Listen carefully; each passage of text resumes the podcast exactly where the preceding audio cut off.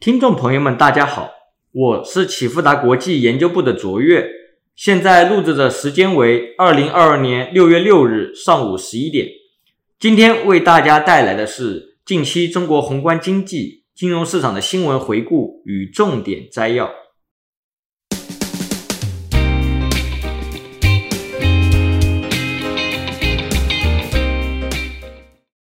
政策方面，五月三十日，国家发改委。国家能源局发布关于促进新时代新能源高质量发展实施方案的通知，文件提出，风电项目由核准制调整为备案制，积极推进乡村及工业企业分散式风电开发。五月三十一日，国务院印发关于印发扎实稳住经济一揽子政策措施的通知，文件指出，加快推动以沙漠、戈壁。荒漠地区为重点的大型风电光伏基地建设。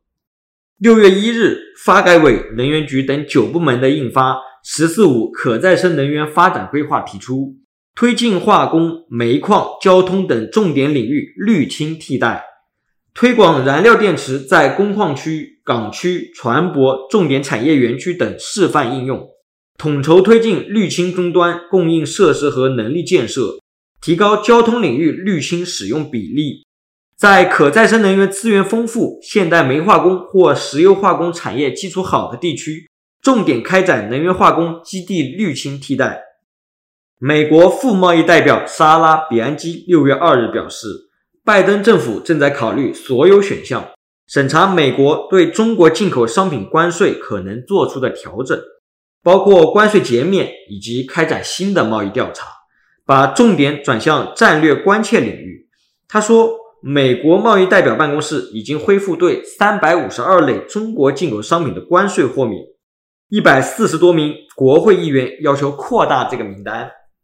宏观经济数据方面，上周公布五月份 PMI，本周将公布五月份进出口数据、社会融资规模以及 CPI 和 PPI。二零二二年五月，官方制造业 PMI 从四十七点四升至四十九点六，连续三个月处于收缩区间，代表疫情对中国经济的影响仍然存在，但经济正在逐步恢复正常。具体来看，新订单、新出口订单、进口生产、供应链配送时间大幅反弹，表明疫情降温，复工复产逐步推进。上海在六月正式解封。意味着经济底已经出现。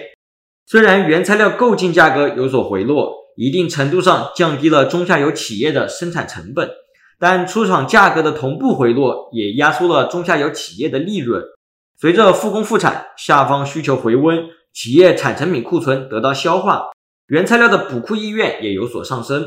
另外，受多重因素影响，企业裁员意愿居高不下，就业在收缩区间小幅回升。稳就业压力仍然较大。市场方面，上周上证指数上涨百分之二点一，深圳成指上涨百分之三点九，创业板指上涨百分之五点八，科创五零上涨百分之八点七，沪深三百上涨百分之二点二，中证五零上涨百分之一点零，中证五百上涨百分之三点零。美元指数从一百零一点六六八升至一百零二点一六九。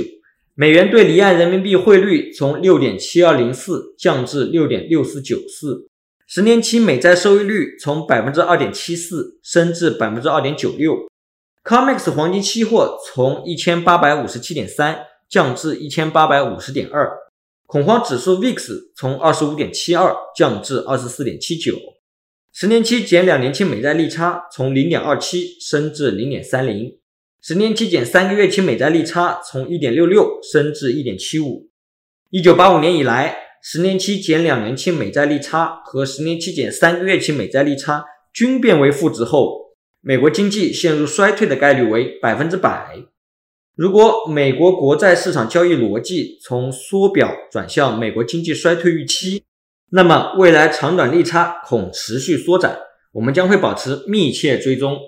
截至二零二二年六月二日，A 股创二百四十日新高的股票数量为四十三家，较上上周五增加一家；创二百四十日新低的股票数量为十八家，较上上周五增加十家。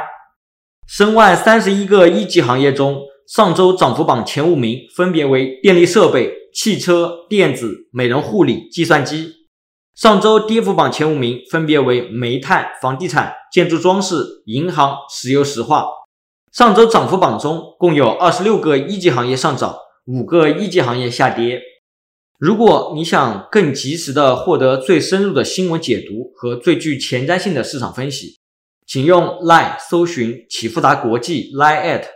或者 FB 搜寻启富达国际并关注。如果您想像我一样能够轻松看懂经济数据，欢迎报名启富达国际财经基石课程。以上是近期中国经济数据和重大事件。最后，启富达国际感谢您的收听。我是卓越，我们下次再见。